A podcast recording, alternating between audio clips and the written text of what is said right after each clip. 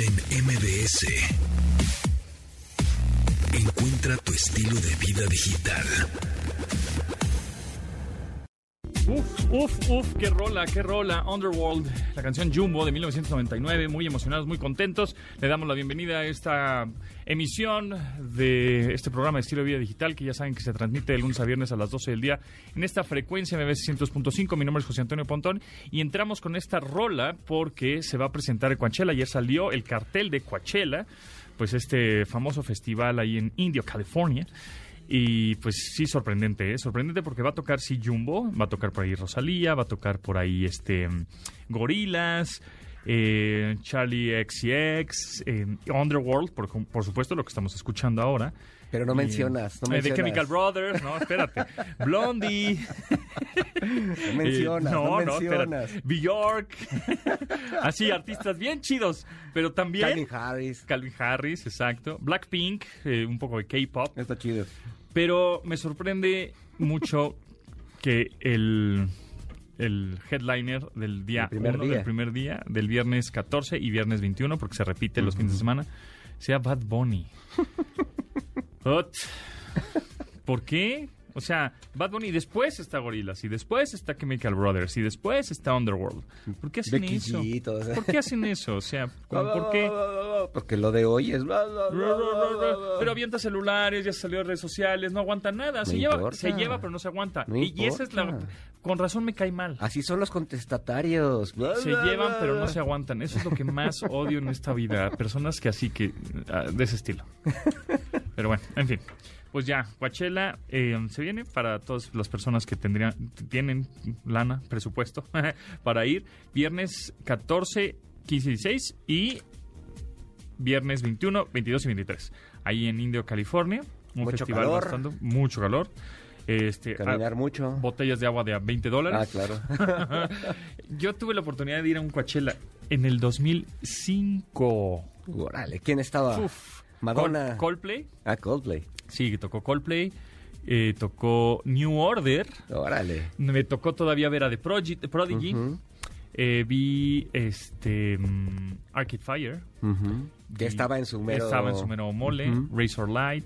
eh, The Bravery. O sea, como bandas así alternativas Sí, que ya sí, nunca sí. volvieron a hacer nada. Ujú. Este. Muy 2005, se Sí. oye eso. Sí, sí, no sé si Chemical Brothers estaba, pero sí, de Prodigy, mm, ¿quién más que me acuerde? Mm, que me, Razor Light me gustó. No sé si ese, ese año tocó Café Tacuba. Algún latino tocó, no, me acuerdo. pero yo Pero- creo que ha de haber sido por esas fechas, sí. Pero sí, el que me acuerdo fue Coldplay y New Order, que estuvieron ujú, Sí, o sea, vale la pena. Si eres, estás chavo, pues ya en el 2005. Estabas sí, más chavo, estaba mucho más chavo. 15 fue años, casi- ¿cuántos? 17. Pues ¿no? casi 20, güey. Pues Estamos en el 23. Madre. O sea, 18, ¿no? Ay, güey, sí. 18 años. Sí, Pues. Hace 18 años fui. Pues sí, estaba mucho más chavo. estaba- ¿Qué tal el calor? Eh, había mucho calor, sí. ¿Te, te quedaste ahí o, o no, ibas y a un venías? hotel como Ujú, cercano. ujú. Exactamente. ¿Cuánto tiempo hacías en carretera? Que eso está Eh, colgado, ¿no? Sí, llegamos a Los Ángeles Ah, en avión y de ahí en carretera creo que son, eran- son como tres o Sí, es tres horas. ratito. Sí, más o menos. Este, y un hotel ahí cercano y ya. Pero fue una buena experiencia. Y a esa edad, pues también. Vale es la chido, o sea, y además en ese tiempo todavía no hay festivales grandes aquí, ¿no? Entonces, exacto. eh, a lo mejor hoy en día, pues a lo mejor vas a un Corona, a una cosa por el estilo, y ves esas estilo. mismas bandas, ¿no?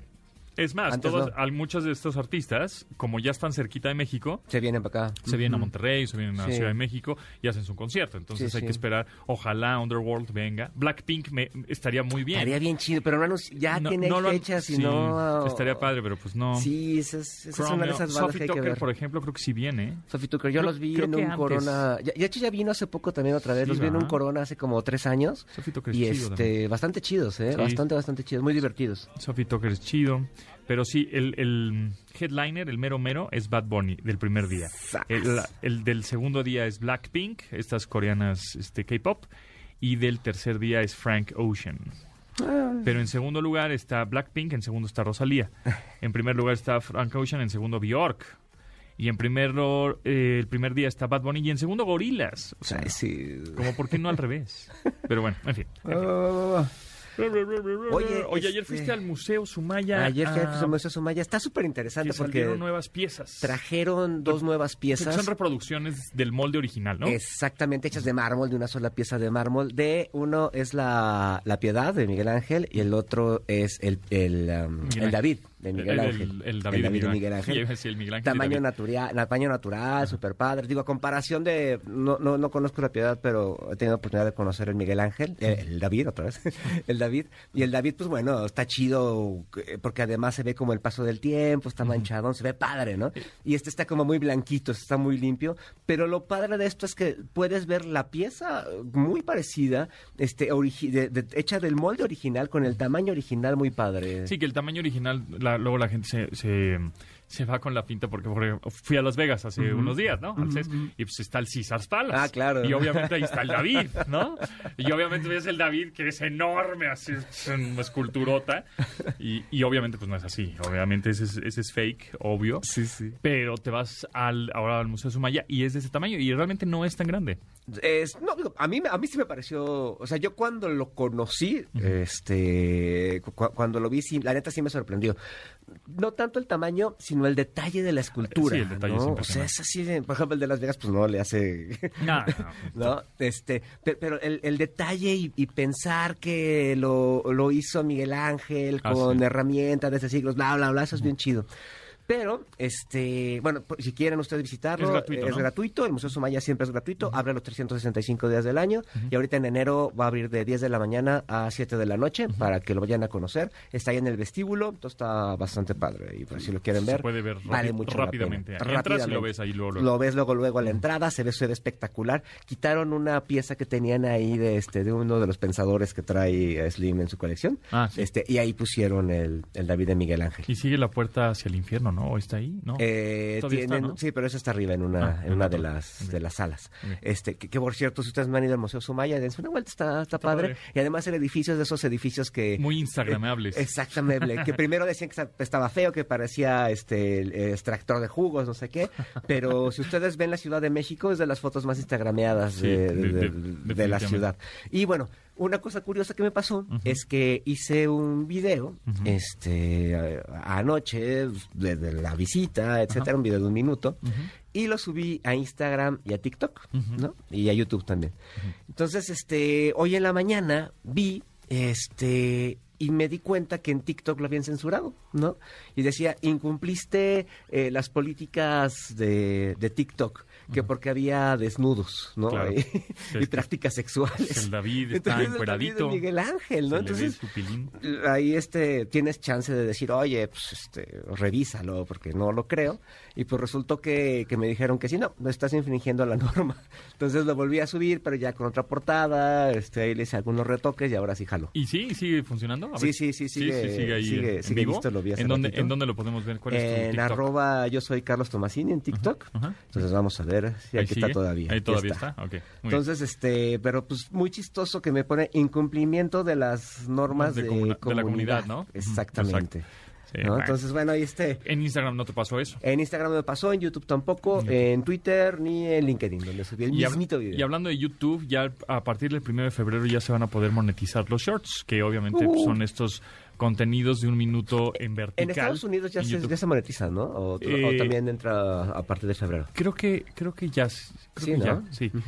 Y ahora ya en México, ya a partir del 1 de febrero, ya vas a poder monetizar si tú eres un generador de contenidos cortos, ¿no? Reels, TikTok, que generalmente estas personas lo que hacen es generar un video de un minuto y lo suben a todas las plataformas que son compatibles con este formato de un minuto en vertical, ¿no? Videos cortos, formato corto.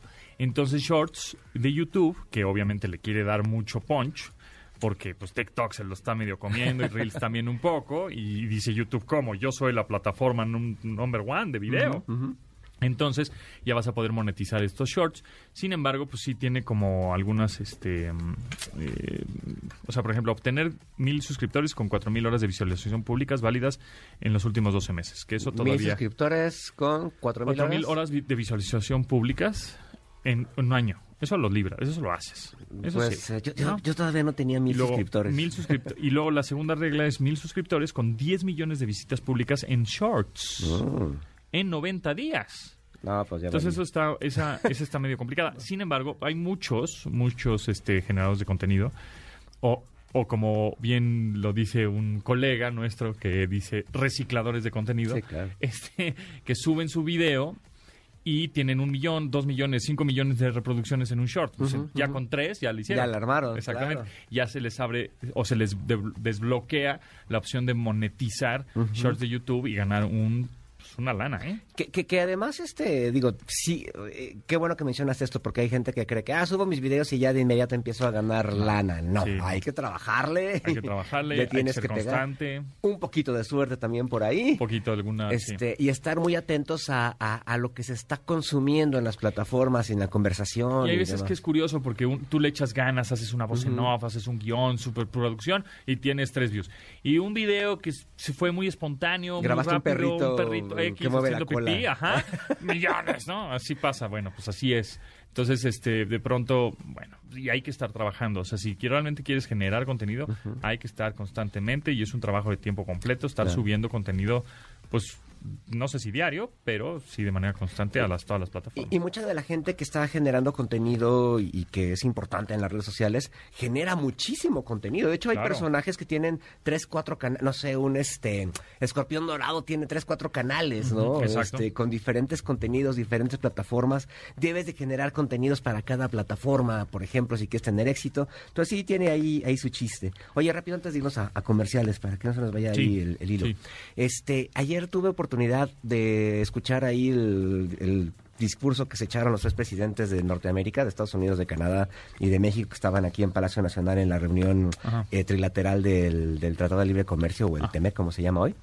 Y estaba oyendo los discursos y, bueno, por ejemplo, Biden habló de que eh, para solucionar los problemas de migración y de tráfico en la frontera, ellos tienen unos camiones con eh, tecnología que puede escanear los trailers y ver si adentro hay personas o droga, etcétera. Eh, este Trudeau de Canadá habló de que en, el, en la región hay que generar la nueva tecnología para la electrificación, este, impulsar la inteligencia artificial y demás, que Canadá quiere estar en la tecnología del futuro. Y el mexicano. Y el así, mexicano se echó una mañanera de- Como chiste, como chiste. Sí. El gringo hizo, no sé, el canadiense sí, hizo. sí, y el mexicano. Terrible, se echó un resumen de la mañanera de 30 minutos, la prensa estaba desesperada, este, todo a partir de una pregunta de una colega también de, de radio que no le contestó la pregunta como suele ser, Pues no. este, y de lo que más que habló del futuro, pues fue de los jóvenes haciendo, este, jóvenes construyendo el futuro y de sembrar arbolitos. O sea, no dijo nada. O sea, no, pero es terrible cómo estamos integrados a una de las regiones más importantes de- del mundo, Nor- que es Norteamérica. Norteamérica, somos y, Norteamérica, este, y nosotros seguimos,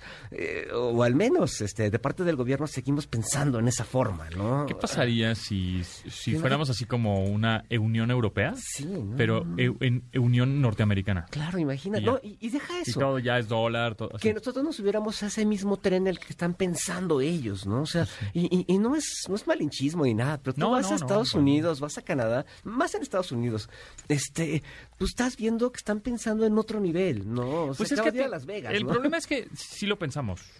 Es decir, los, los habitantes del país lo pensamos, pero los, los que ejecutan no ejecutan. Sí, no, te- Eh, yo creo que ese es el problema. Sí, porque, hay mucha iniciativa privada. O sea, claro, empezando, empezando por el- la pandemia, si nosotros le hubiéramos hecho caso a lo que nos dijeran los gobernantes, estuviéramos fritos. Claro. La misma iniciativa privada hizo acciones y entonces por eso de alguna manera no estuvo tan catastrófico el asunto. Pero más bien es eso, no, no tanto el, como cuando alguna vez dijeron, creo que es México es más, más grande que su gobierno, sin duda. La, la Entonces- bronca es que hoy en día el gobierno tiene más poder que y Pues se sí. está comiendo a las organizaciones no gubernamentales, está comiendo a empresas, este está asfixiando a las pymes. Es- eso, eso me parece el- terrible. Está asfixiando a las o sea, que, pymes. que pudiera estar haciendo las cosas mal como quiera, pero se está llevando entre las O patas sea, a la gente. Claro, tú dices, bueno, voy a poner una empresa, voy a tener una emprende- Exacto. un- algo emprendedor.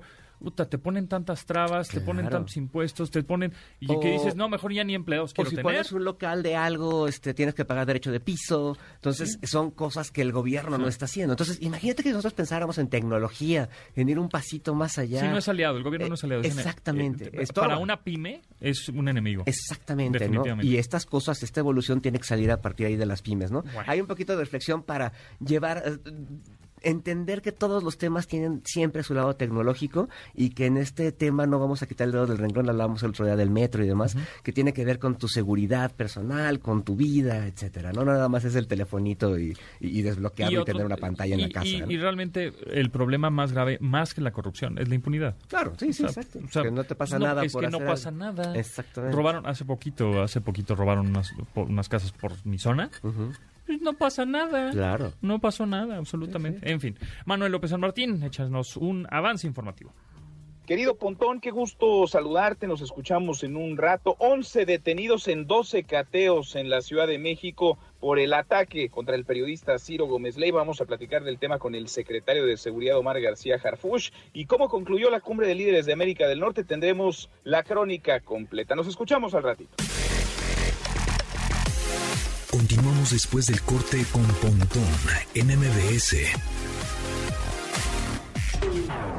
Estamos de regreso con Pontón en MBS. Pontón en MBS. Rápidamente, Carlos Tomasini, ¿en dónde ves más videos tú? ¿En qué plataforma de videos, evidentemente? Yo veo más videos en plataforma de videos en YouTube porque Ajá. permanezco más tiempo porque, ahí. porque buscas busco, en YouTube busco Buscas, y por ajá. ejemplo en TikTok o Te salen, eh, te me aparecen. salen, me Ajá, aparecen, ¿no? claro. Y, ahí pues sí pierdes tiempo, ¿no? Pero de, de tiempo de permanencia en, en YouTube. O sea, es posible que tú veas un video en YouTube 40 minutos, pero los mismos 40 minutos viste segundos nada más de, De otros. de fragmentos Sí. de videos de TikTok. Sí, mira, por ejemplo, hay momentos del día en que, no sé, estoy lavando los trastes en la noche. Entonces pues, pongo el teléfono y pongo YouTube y pongo una entrevista de Jordi este, y sale corriendo y la estoy oyendo, me acompaña. Como si fuera un radio. Exactamente. Entonces, eh, YouTube te da eso. Te da eso. En el otro tienes que estar es- tú navegándolo, ¿no? Tienes toda la razón. Entonces, Exactamente. Bueno, pues le preguntamos a nosotros, a nuestros eh, radioescuchas y podescuchas, en el 81 38 71 81 06, que es el WhatsApp de este programa, ¿qué, plataf- o qué plataformas, eh, en dónde, en qué plataformas de video ven más video? ¿En dónde más pasan más tiempo? ¿Y qué esto, tipo de consumo tienen, no? Eso es muy interesante. Y esto contestaron. Pontón en MBS 102.5. Hola Pontón, buen día. Pues yo utilizo YouTube y únicamente para ver videos de música. La aplicación que más uso para ver videos es YouTube. Yo paso viendo videos la mayor parte del tiempo que me dedico a eso en YouTube. Veo desde programas de fútbol, las reseñas que publican, eh, videos de mm, algunas noticias en general. Hay mucho contenido en YouTube. eh, paso más tiempo ahí que en las otras plataformas. Yo donde veo redes, principalmente Instagram y Facebook, y videos en YouTube es en mi celular. Por muy poco uso un poco más YouTube, pero por muy poco entre TikTok y YouTube. Es la que más uso. La app que ocupo para ver tus videos es YouTube. Utilizo para ver videos eh, de manera larga o formato largo YouTube, pero para ver cosas ya más novedosas y chistes, cosas divertidas, pues últimamente TikTok e Instagram. Yo te puedo comentar que en YouTube, ahí es donde veo más videos, porque ah, la explicación a productos, reseñas y eso está más amplia. En las otras es muy corto. En MBS. Ahí está, mándenos sus mensajes, 81 38 71 81 06. Ahí estaremos poniendo sus mensajes. Lo interesante esto de la forma en la que lo consumen, ¿no? Claro. O sea, que una cosa no se come a la otra, No. es eh, un consumo completamente diferente. Justo, y, y YouTube, obviamente siendo una plataforma muy choncha de video, pues no se puede dar el lujo de... De quedarse eh, atrás, no, no, atrás, sí, shorts, sí. méteme los shorts, o sea, pero oiga, señor, no, igual que las stories, metieron stories en Sí. YouTube, y so- pero las stories nadie las ve. Que tienen que cambiar. Eh, eh, eh, justamente por eso, tienen que cambiar también la forma de la navegabilidad, ¿no? Porque hoy en día, pues en YouTube, para encontrarte una. o estas este, stories, tienes que hacer demasiado, ¿no? Y a lo mejor en Instagram lo tienes en el primer vistazo. Exacto. ¿no? Entonces sí, ahí tienes que ver. Eh, ¿Te acuerdas que intentaron meter también ese formato en Twitter y no, no jaló? No jaló Porque los flits. Twitter no es para eso. No, no. Entonces sí tienes que ver ahí cómo lo consumes y en qué parte del diseño de tu página está. Correcto, correcto. Oye, pues también ya salió la invitación al primero de febrero en San Francisco, California, eh, un evento de Samsung. ¿Vas a ir? Parece ser que sí. Ahí estaremos reportando el nuevo equipo de Samsung que parece ser, se rumora, bueno, es un poco evidente. Son los el S23, ¿no? Este serán las versiones que tenga ese, ese equipo y algo más seguramente, algún otro dispositivo. Entonces, bueno, em, ¿Por qué se esperaron hacerlo ahí y no pues en es el que, CES? o es que ya cada quien hace su propio evento porque le da esa atención. Claro. Porque si no, Sí, en el CES se, se, Sí, se sí, diluye sí, con la información. O te vas al Mobile World Congress, que también en Barcelona a finales de febrero, eh, pues también se va a diluir porque hay mucha información, Claro, porque muchas claro. marcas van. Realmente el CES, el Mobile World Congress, todas estas ferias de tecnología les ayudan más bien a los emprendedores, a las empresas pequeñas de tecnología, desarrolladores independientes, porque las grandes marcas o los Sí, medios hacen sus propias. ven, ¿no? Sí, sí. Este, eh, ven qué están haciendo y entonces Claro. son eh, los- les dan difusión, pues, porque una marca pequeña pues no tiene el, di- el dinero como para invitar a toda la prensa a que les saquen una nota. El otro día, por ejemplo, que Xiaomi este, patrocina varias empresas chiquitas que justamente conocen estos, en estos lugares, ¿no? Exactamente. Y también eh, este tipo de, em, eh, de ferias de tecnología, pues las grandes marcas se van a las chiquitas, ¿no? Se van a ver, a ver, ay, los emprendedores, los startups, los desarrolladores, a ver qué traen y empiezan a comprarlos, ¿no? Claro. Por ejemplo, Fitbit. Pues Fitbit era una empresa, una startup que comenzó haciendo relojes inteligentes y bandas inteligentes, todo esto como para la salud, digamos, y monitoreo físico. Y hace un par de años Google dijo, vente para acá, te una buena compro, lana. ajá, ya te compro, pum, ¿no? Pues cierto, el otro día empecé a ver una serie que se llama mm, eh, Playlist de- sobre Spotify, no la Ah. había visto. Este, está chida esta, además es una producción este, Como- como sueca y el demás. origen de Spotify, ¿no? Exactamente. Entonces está, está padre, está ahí si ustedes la quieren ver, echen Está ojo, en la N. en la N, exactamente. Sí, habrá que verlo. Hablando de la N, pues este, ayer vi, tuve un ratito libre y vi la película de Glass Onion, Ah, ¿qué tal? que sale sí, sí. todo- y un chorro de cameos por ahí sale sí. este Jeremy Kenner, que es el. Hawkeye, que no sé cómo va de salud, pero yo creo que bien, porque Eh, sí, se acabó bien no, fregado. no- no news, good news, ¿no? O sea, sí, me imagino que, que está, está bien este señor. Eh, sale por ahí un cameo, también por ahí, ¿qué otro cameo sale? Ah, Serena Williams. Ah, sí, cierto. y está buena la película. A mí, chida. a mí me gustaba mucho Knives Out. Que sale Ana de Armas, ¿no? En esa. Sí, Sí. Yo no sé por qué en esta no. Así, me entristece, me entristecí. Pero porque son nuestra otra historia, es otra está historia, en otro claro. lugar. Pero está padre. Es como si te gusta el juego de mesa Clue, Ajá. es de ese estilo. Y está padre porque Sí, además este pues te dan como es como para fans también, ¿no? De este género. O sea, no no se clavan mucho, este sabes, a lo mejor de repente es medio predecible, pero te lo dan como tú lo esperas, entonces me, me pareció bastante padre. Sí, está padre. Es- Sí. Está buena. Creo que está mejor la primera Que este, esta. que esta, pero Sí. está, padre, o sea, está medio es es de mafufa. fans. Exacto. Muy medio mafufa, pero Es está bueno. Sí, es de fans, pero pues, me latió.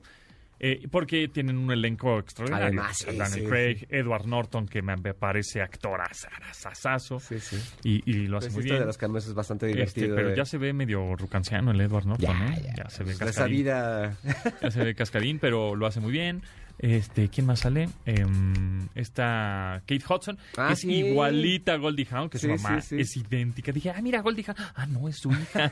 es Kate Hudson. Y dije, pues, ¿cuántos años tendrá? Se ve cincuentona, sesenta. ¿No? Tiene 43. Sí, sí, sí. O sea, es de nuestra rodada. Sí, sí, sí. Y se ve más amulada, ¿eh? La neta. La neta.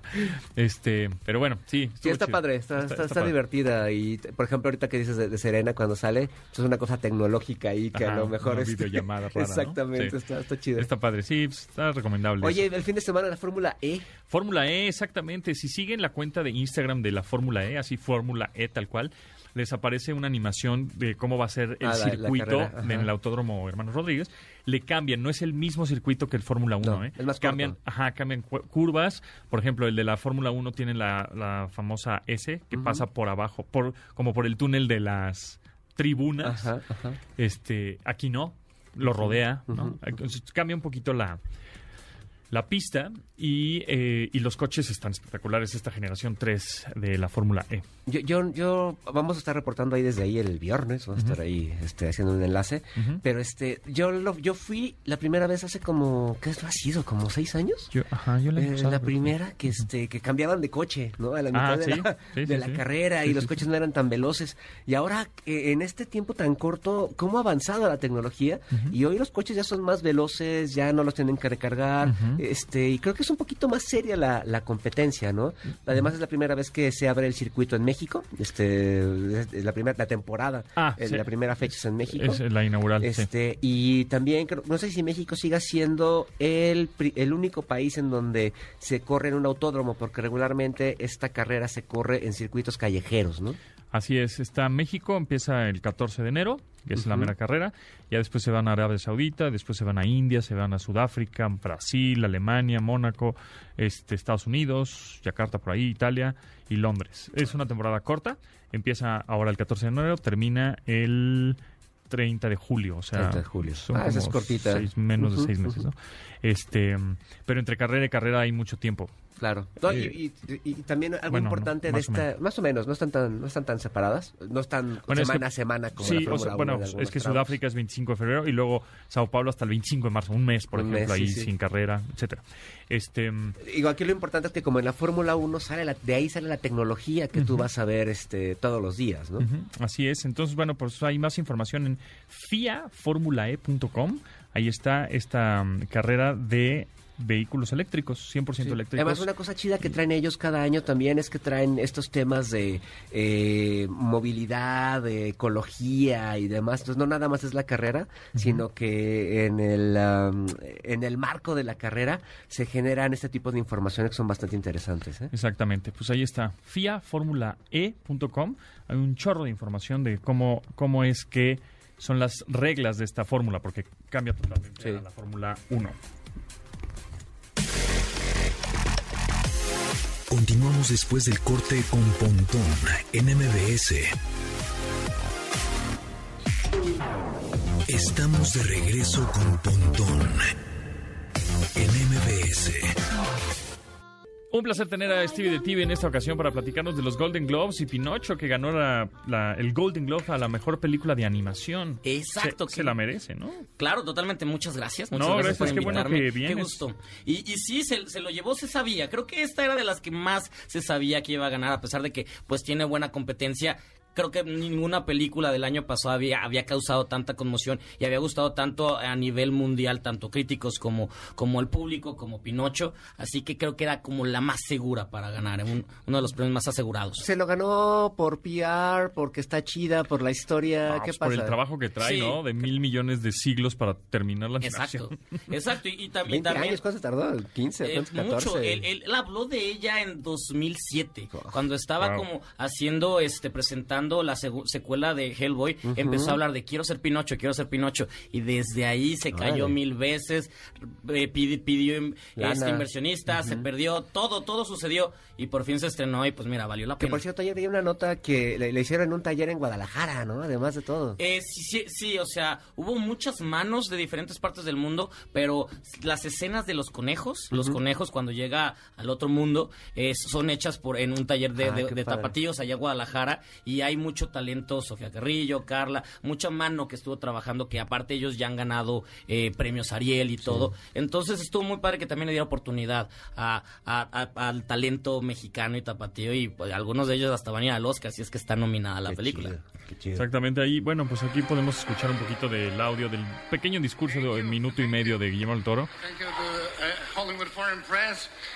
Very grateful for this. Que está and I tell feliz you, y gracias. I'm happier Está- than for anything else being here with you in Que está con ellos en persona, ¿no? Obviamente. Porque no había habido drunk. Que algunos de nosotros estamos borrachos y que puede salir mal. Cinema of all sizes, ambitions, big swings, intimate movies, and uh, therefore. Pues dándole ahí el... Además dijo algo bien interesante, ¿no? Que Pero la, bien la buena onda, animación ¿no? también es cine. Eso, me pareció padrísimo. Sí, por, porque justamente desde el año pasado se empezó a hablar de la discusión si la animación era, era para niños, o sea, se, se ninguneaba de cierta manera. Que es una tontería pensar en Sí, al final lo 2022 dijo, que ¿no? Al final lo dijo. Es una Sí. película, Sí. este, Para- no es para niños. Es para adultos. Es para adultos que, para que, lo los niños pueden... la. Exacto. Pero, pero yo creo que también es eso, ¿no? O sea, eh, ya, ya es como muy este boomer pensar que el que la animación es para niños, ¿no? O sea, cuando tienes Los Simpsons, South Park, este, Y los Simpsons llevan casi siglos. 40 años. Claro. Exacto. Además. Bu- Bueno, mi mamá sigue diciéndole a todo caricaturas. Entonces, si estoy viendo una película. Sí. Ah, es de caricaturas. "Ay, está haciendo caricaturas de. Bueno, pero es mi mamá, es, es otra generación. Ella no entiende por qué sigo viendo Los Simpsons y esas cosas. Pero, pues para nosotros ya, o sea, la animación podemos disfrutar de cualquier. Y no hay. eh, Esto viene de los Oscar. Creo que en los Oscar, cuando presentaron justamente la categoría, que, que mencionaron que, ah, para que los niños la disfruten y los papás, pues tengan que verlas. Y de ahí viene esa discusión. Que también el exdirector de, de Disney fue el que también decía, es que yo- hacemos películas para niños. Y de ahí creó todo. Por eso hasta lo corrieron y ahora volvió, Regresó. Regresó. eh, para cambiar todo. Así es. Oye, y por otro lado, Venga. este Titanic regresa a sus 25 años de haber salido, ¿no? Qué locura, regresa en 4K y 3D. Pero la van a estrenar tarde. En la cine, ¿no? poner en Navidad. Ah, pues, pero pues es que también, no se puede competir James Cameron contra él mismo. De, tengo que ganar con Avatar 2 todo y después ya, ya ganar más. Es que él quiere ganar todo el dinero del mundo. Es increíble, James Cameron. ahora sí que quiera pantalla. Ahí andaba ayer, ¿no? En los Globos de Oro. Eh, ¿O está- estaba Spielberg? nominado, según yo, Sí. sí, estaba. sí Ahí estaba, andaba, sí. Yo vi a James Cameron y a Spielberg. Exacto, Que. Spielberg también Ganó, ¿no? Ganó, Director perfecto. para ¿Ya esa película. Ya la vi, tuve la fortuna de Está ver increíble, ¿no? que, que es pues un- su, su historia, es cómo nace su amor por el cine mientras narra la historia de la separación de su familia. Entonces es, es algo muy personal. A él no le van a decir como Iñárritu, ah, qué Ah, presumido. que- que- que va- va un poco- Va por de la mano, ¿no? Va un poco de la mano como también como Cuarón y como todas estas películas también Armageddon Time que ahorita está Ajá. todavía en cine. Padrísima, si la pueden ver, Sí, está bien chida. padrísima y también padre. esa historia de- del director. O sea, como que está esta onda de quiero contarles cómo... Pero lo padre de, de, de Fablemans es que ves toda la filmografía de, de Spielberg en, en sus momentos. De repente dices, esto es E.T., esto es Jurassic Park, esto... El, eh, el, Sp- Spielberg juega y nos presenta y nos trae todo esto mientras va contando cómo pues la familia al final se va, se va separando, que a él le costó mucho trabajo. Y si, y si analizas el cine de Spielberg, sobre todo al inicio, es mucho la, fal- la ausencia paterna. Porque Encuentros cercanos, por Sí, ejemplo. todo De hecho, la escena del papá está del Ujú. baño y todo dice que es también algo que él Total. vivió en su y, casa. y ahí vas entendiendo por qué y qué sucede. Y después Ah, él de chido. adulto entendió que no era la ausencia. El papá se hizo un lado para que la mamá pudiera ser feliz de cierta manera. No es spoiler. Hay muchos documentales donde hablan de eso. ¿Cuándo sale esa? Esa sale la- el 26 de enero. Ya. Ah, ya casi. en dos semanas. En dos Habrá semanas. que verla. Sí, esa me muero de ganas de verla. Sí, sí, sí. Sí, Oye, y, y de las de, de las de ayer, por ejemplo, eh, a, a- a Bardo de plano me lo mandaron a volar. Nada, no existió. De hecho, no, no la nominaron a nada. A nada. Pardo no existió Pero para para el nada. ¿tú crees que de plano nos lo manden a Podría que ser, podría ser porque eh, Iñárritu es querido en el Oscar y cosas técnicas Para debe de estar. algo así. Podri- es- está en la lista de las últimas de las finalistas, que son nueve, de esas nueve van a ser cinco, pero hay mucha competencia. Sí, la coreana esta. de- Sí, que se estrena mañana justamente, la de Decision to Live, la de, se estrena bueno, mañana la de, de, Argentina, la de Argentina 85, 1985, que está ganó, padre. está Ganó- padrísima. Ganó, Ganó mejor película, ¿no? Ganó, ganó mejor película y la alemana, no hay que olvidar la alemana de, de la, de la plataforma de la N, la de la, la última frontera o de ah, Frontier. Zo- Ah, no la he visto. Eh, Está padrísima. Si les gustan las películas de guerra, es lo mejor que van a ver en, en mucho tiempo. Se la recomiendo bastante. ¿Y el Oscar cómo pinta? O sea, Guillermo del Toro seguro animación. Animación totalmente. Y es el único mexicano, ¿va? Eh, sí, yo Jiménez este, Cacho, este Este año sí. Este año sí va a ser el único mexicano. Podrían meter a Iñárritu, si hace muy bien sus movimientos, podrían meterlo por ahí. Pero yo creo que, que es, eh, seguro es Del es Toro. Del Toro. Jiménez Cacho, Martín Hernández. Eh, es- estaría padre que estuvieran, pero se desinflaron mucho. Empezaron fuerte y se desinfló, Sí, sí. ya ni se acuerdan. Eh, tiene más presencia ahorita Diego Calva, el Ajá. actor de Babylon, que se Sí. estrena la próxima semana, que este, que pues Que también digo Calva rifado, ¿no? O sea, pues qué tú- padre. la- en la terna en la que estaba ayer nominado estaba Ajá. Colin Farrell, estaba Sí. Ralph Fiennes, estaba él justamente, o sea, así era de wow, o sea, para empezar. Y como que no le han hecho mucho ruido, ¿no? Como que a él le faltan las PR de... No es para hablar mal, pero de Diego Luna, de, de esos cuates, ¿no? O Va, sea, va empezando, no ha sucedido lo de Yalitza, que ya ves que Bueno, cuando que Yalitza la- fue un, un suceso como no se había vivido, Ajá. pero la- en Estados Unidos les gusta, a, los gringos les gusta. De hecho, él ya filmó, firmó un contrato de tres películas para Paramount Ah. y ya, ya tiene como cosas, necesita posicionarse porque como tú lo dices, todavía en México apenas le están haciendo Sí, ruido no, porque no, es no. muy desconocido o es de películas muy independientes. Sí, Lo de que narcos, esta serie. Exacto, sí. Lo que necesita es, es hacer ruido, que ya lo está haciendo, y ponerse las pilas allá para que pues pueda durar su estancia, sus cinco, sus 15 minutos de fama, Sí, como sí, le dicen. ¿Cuál es el re- ¿Cuándo es el restreno de Titanic? ¿25 es el, años? Es en, en febrero, si no me En febrero. equivoco, es ini- inicios de febrero es cuando regresa Titanic a cine. A cines. A cines. Tengo En ganas 3D. de volver a verla en, En cine, 3D, ¿eh? yo en 3D. No, en 3D no. Sí, para que vea. Yo no sé si la quiero volver a ver, pero cuando se acerque veremos qué sucede. En pantalla grande, yo hace 20 años que no la veo. Entonces, Es- eso es ¿no? cierto, hace mucho que no la veo. Bueno, en pantalla En grande. pantalla grande. Esa- sí, no, porque Claro, ya- pantalla chica hace-. La vi exactamente el 23 de enero del año pasado, la vi en el- la tele en, en algún canal Claro, Fox claro, que, que suelen pasarla y así, son navideña la película. Steve de TV, ¿en dónde te seguimos? Arroba Steve de TV, muchas gracias por invitarme. No, a ti, Gracias. qué bueno que te diste la vuelta y platicar Siempre. un poquito de, lo- de los Golden Globes y ya próximamente, pues, Oscar, y ya empieza otra vez, ¿no? El Ya, año. ya, ya estamos a Ya full. estamos a full. Gracias, Muchas Steve. gracias. Continuamos después del corte con Pontón en MBS.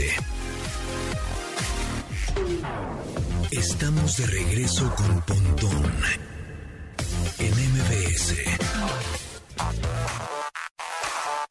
Pontón en MBS. Entrevista. Mau Nava, director editorial de Time Out México, ¿cómo estás? Muy bien, mi querido Pontón Carlos, escuchándolos desde hace rato. Yay, qué buena onda, muy bien. Oye, pues platícanos, ahora ya empezamos el año y qué tenemos que hacer.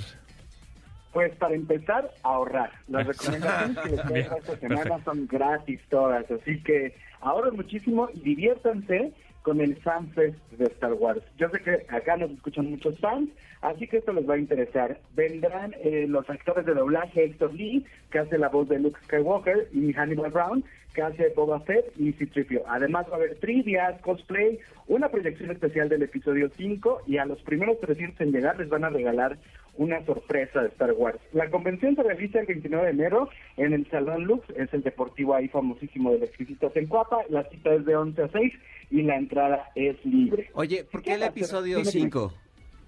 ¿Por qué qué? ¿Por qué el episodio 5?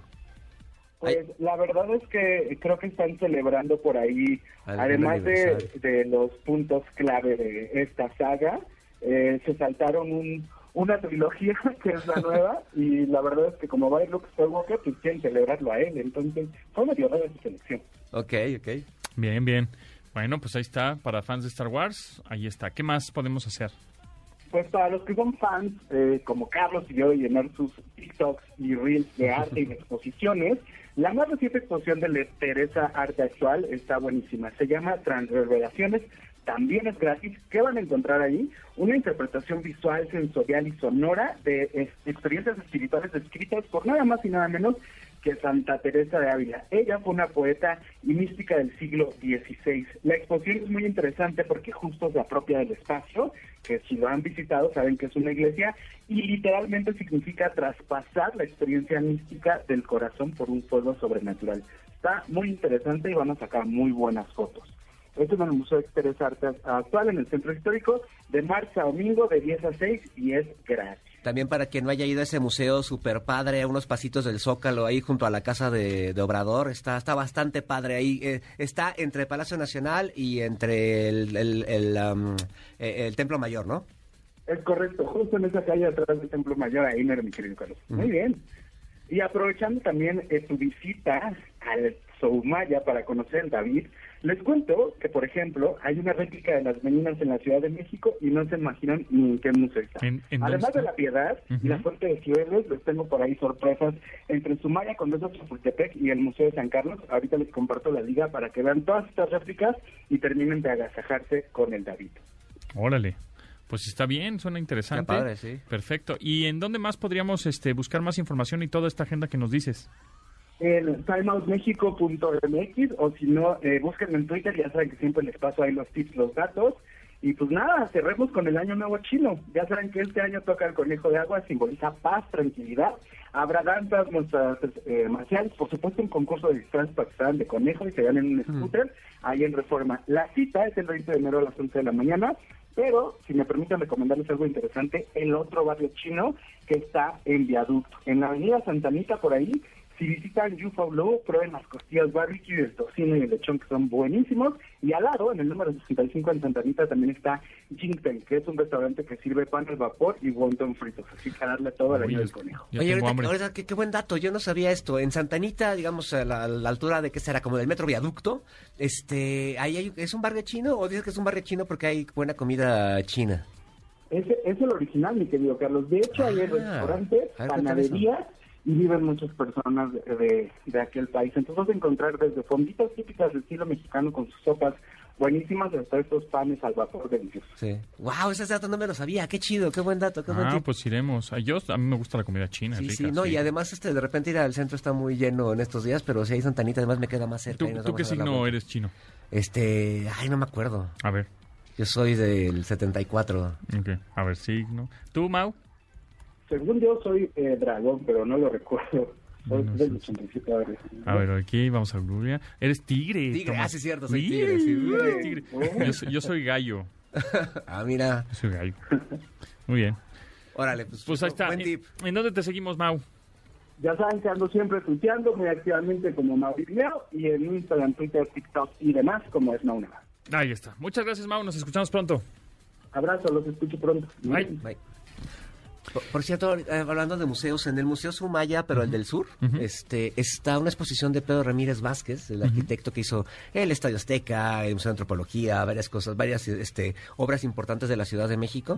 No he tenido chance de ir, tengo muchas ganas y me parece que está ¿Cómo, súper interesante. ¿Márquez Báez? ¿Algo así? Eh, ¿El arquitecto? eh, no, este... mm, ahí se me fue, te, te lo acabo de decir. Sí, sí, me lo, Vázquez, este, no, Vázquez este... Ahí se me fue. no puedo recordar. A ver, arquitecto. Arquitecto Azteca. ¡Ah, te lo acabo de decir! Sí. Maldita Aquí. sea, maldito COVID, ¿cómo me dejó?